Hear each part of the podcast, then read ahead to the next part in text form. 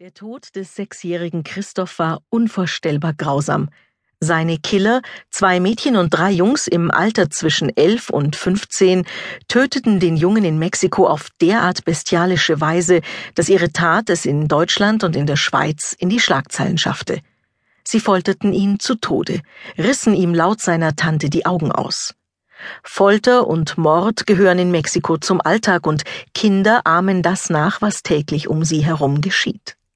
Zehntausende sind seit 2006 gestorben, Tausende werden vermisst. Das Land ist von der organisierten Kriminalität unterwandert, vom Drogenkrieg zerfressen. Ein Krieg um Kokain aus Kolumbien, Peru und Bolivien, das für sehr viel Geld in den Nasen von Konsumenten in den USA und Westeuropa landet, auch in der Schweiz, Deutschland und Österreich. Drogen- und Menschenhandel, Produktpiraterie, illegaler Handel mit Wildtierprodukten, Hölzern und Abfall. Der weltweite Markt für illegale Waren ist riesig. Die Nachfrage ist trotz aller Bemühungen von Polizei und Justiz nicht eingebrochen. Ebenso wenig das Angebot. Trotz jährlich zunehmender Sicherstellungen steigen die Preise nicht, sondern fallen. Ein klares Indiz dafür, dass die Waren im Überfluss vorhanden sind. Transnationale organisierte Kriminalität ist ein lukratives Geschäft. Auf allen Kontinenten, quer durch alle Kulturen und Ethnien, umgehen findige kriminelle Organisationen Grenzen und Gesetze, um illegale Waren und Dienstleistungen möglichst gewinnbringend an den Mann und die Frau zu bringen. Solange es Käufer gibt, wird es Verkäufer geben. Verkäufer der Ware Mensch etwa. Menschenhändler verdienen gut an der Ausbeutung ihrer Opfer im Sexgewerbe oder als Arbeitssklaven.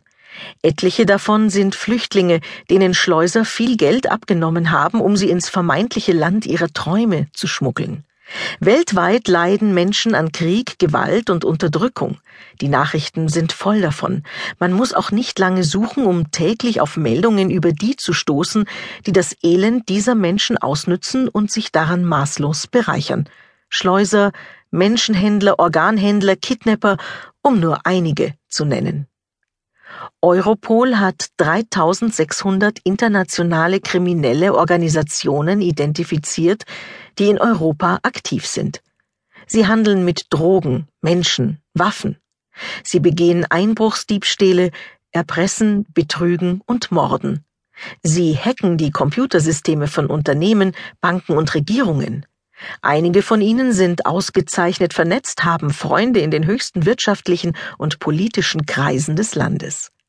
Strafverfolger weltweit stehen vor großen Herausforderungen, und manchmal haben sie auch das Gesetz gegen sich. Ob jemand wegen Beteiligung an oder Unterstützung einer kriminellen Organisation verurteilt wird, hängt nicht zuletzt von der je nach Land unterschiedlichen Definition des Begriffs organisierte Kriminalität ab.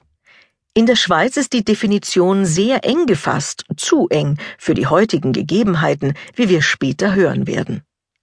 Das Webster's New World College Dictionary definiert organisierte Kriminalität als ein System oder eine Organisation von Leuten und Gruppen, die an kriminellen Aktivitäten beteiligt sind.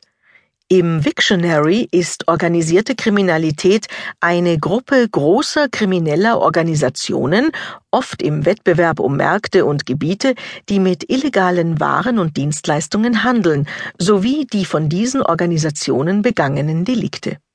In Anlehnung an diese beiden Definitionen bezeichnet organisierte Kriminalität in diesem Text Gruppen von Menschen, die zusammen systematisch und geplant schwere Delikte begehen.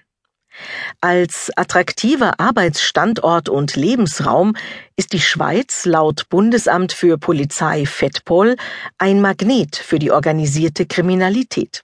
Kriminelle Gruppierungen versuchen, vom hiesigen Wohlstand zu profitieren, beispielsweise durch den lukrativen Drogen- oder Menschenhandel, Einbruchserien und Raubzüge oder mit der Schleusung von Migranten, die in der Hoffnung auf bessere Lebensbedingungen die Dienste von skrupellosen Menschenschmugglern in Anspruch nehmen, oft mit tödlichem Ausgang.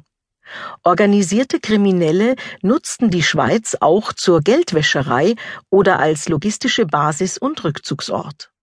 Wir werden uns in diesem Hörbuch mit den illegalen Waren beschäftigen